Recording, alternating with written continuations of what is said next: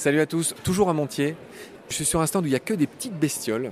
Toutes ces petites bestioles, ces petites crevettes qui vivent dans les flaques d'eau, qui vivent dans les mares, très peu connues du grand public. Alors là, je vois un autre animal qui a un nom incroyable. Alors je ne sais même pas, alors là, celui-là, pour le coup, je ne le connaissais pas. Lynceus brachyrus. De quoi s'agit-il? Alors Lynceus brachyrus, c'est un petit crustacé euh, branchiopode. Donc grosso modo, c'est à peu près la même famille que les daphnies ou les triops ou euh, voilà. Mais celui-ci a comme particularité que c'est une espèce euh, qui, vit plutôt dans le Grand Nord. Donc on va le trouver dans le nord de la Russie, on va le trouver au Canada, on va le trouver en Suède. Et euh, en Europe, c'est une espèce excessivement rare.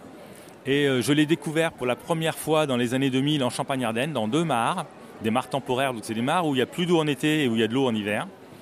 Et depuis, on l'a retrouvé dans une mare en Alsace. Est-ce qu'elle est amenée par des migrateurs? Non, parce que s'il était amené par un migrateur, elle serait beaucoup plus abondante. Donc il est possible que des migrateurs l'amènent et il est possible que ces œufs soient mangés par un oiseau et transportés comme ça. Mais en pratique, euh, ça peut être aussi euh, transporté par des sangliers qui sont roulés dans, de la boue et qui transportent la boue d'une mare à l'autre. Mais euh, c'est des espèces qui sont là depuis la fin de la glaciation. Ça fait des milliers d'années qu'elles sont là.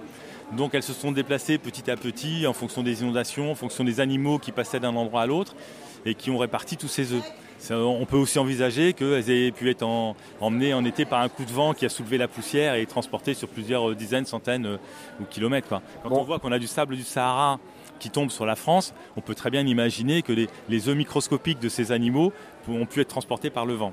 Alors ce Lynceus, là, c'est rigolo, on dirait lynx comme nom, Lynceus. Pourquoi il s'appelle comme ça celui-là Alors ça vient de l'INSEE, c'est euh, un des héros. Des argonautes Voilà, des argonautes, voilà. Alors on rappelle, hein, c'est de là que vient la, fameuse expression bah, fautive euh, avoir des yeux de lynx? En fait, c'est avoir les yeux de Lincé. Lincé, c'était un argonaute qui voyait effectivement à travers les nuages, qui voyait à travers les murs.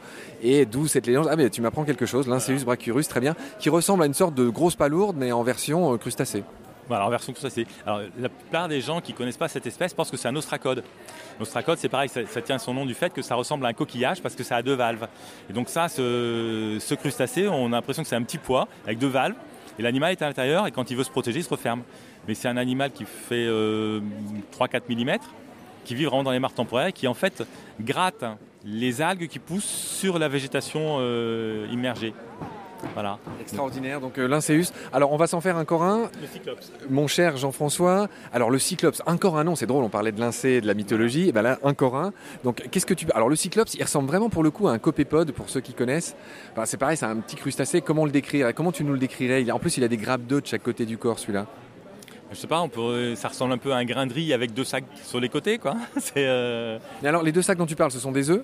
Alors le sac, oui, ce sont des œufs.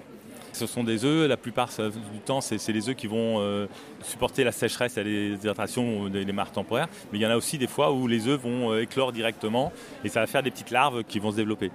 Alors, il s'appelle Cyclops. Alors, j'imagine que c'est peut-être parce qu'il a qu'un seul œil? Absolument, voilà. C'est en référence au Cyclops euh, d'Ulysse. Et donc ça, le cyclope, c'est le, nom du genre. Il y a plein plein d'espèces différentes.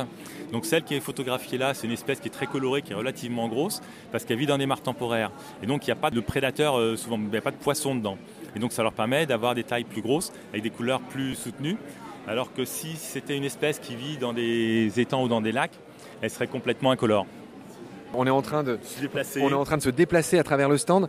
Alors là, il y a un filet qui est assez intéressant. Comment le décrire? On dirait une sorte de chapeau de magicien, de chapeau de Gandalf, mais à l'envers, qui j'imagine quelque chose qui sert à récupérer ce qu'il y a justement dans les mares?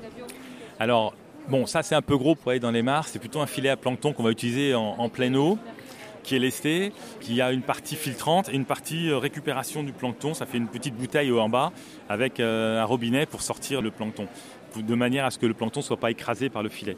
Voilà, donc c'est vraiment typiquement c'est le filet à plancton, mais qui permet de récupérer du plancton en pleine eau. Dans les mares temporaires, il n'y a pas suffisamment de profondeur pour pouvoir utiliser ce genre d'outil. C'est voilà. Donc merci de m'avoir donné la parole, de m'avoir fait présenter tous ces animaux magnifiques. Avec un immense plaisir, Jean-François. Je suis là, nous sommes là pour ça à Baleine sous Gravillon. Prends soin de toi, salut. Merci, merci beaucoup et bonne continuation. Et euh, voilà.